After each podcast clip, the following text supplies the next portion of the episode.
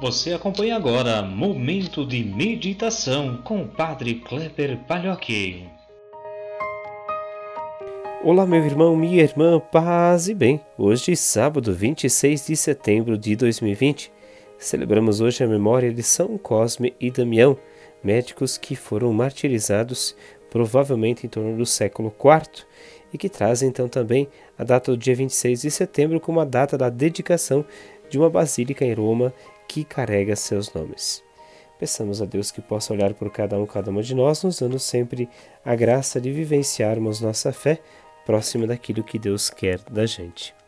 O evangelho que nós rezamos hoje é de Lucas, capítulo 9, versículos 43 a 45.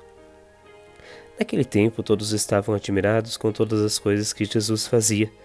Então Jesus disse a seus discípulos: Prestai bem atenção às palavras que vou dizer o filho do homem vai ser entregue nas mãos dos homens. Mas os discípulos não compreendiam o que Jesus dizia. O sentido lhes ficava escondido, de modo que não podiam entender e eles tinham medo de fazer perguntas sobre o assunto. Meus irmãos, minhas irmãs, o Evangelho de hoje é um convite a olharmos em especial a relação estabelecida por Jesus com os discípulos. Penso que Inicialmente, eles ficaram muito maravilhados com a presença de Jesus.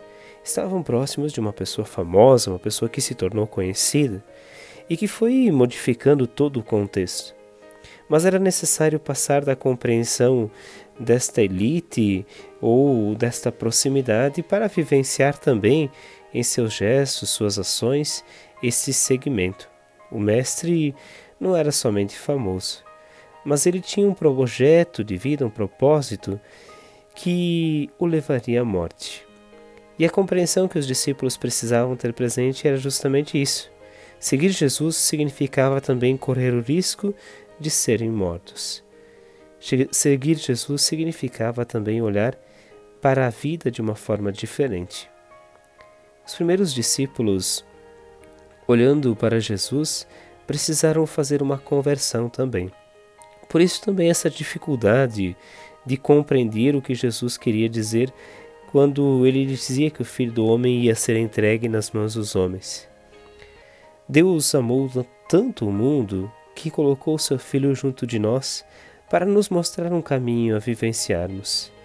Porém, a, no, a nossa arrogância, o nosso egoísmo, a nossa vontade muitas vezes de ter não nos fez compreender esta presença de Deus.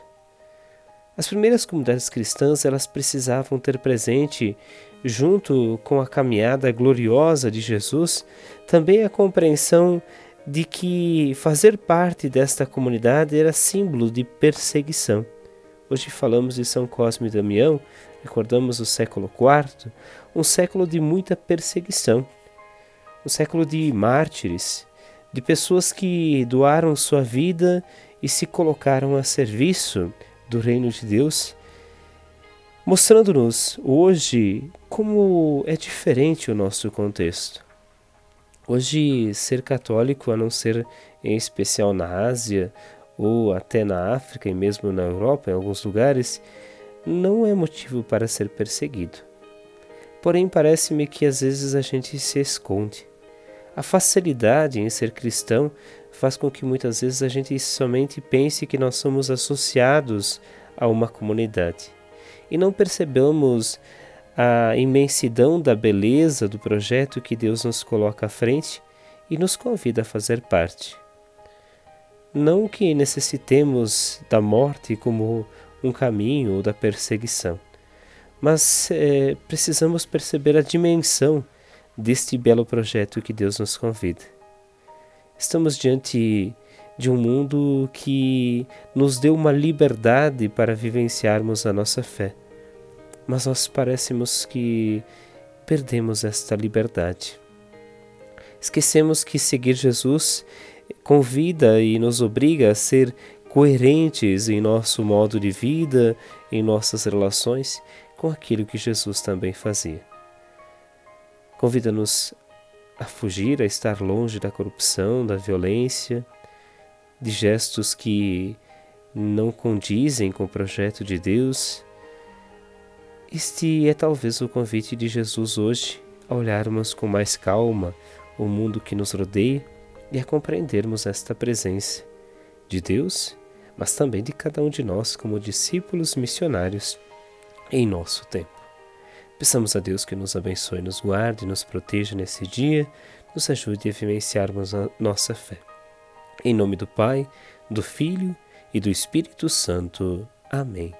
Um grande abraço, um ótimo final de semana, que Deus vos abençoe sempre. Nos encontramos amanhã.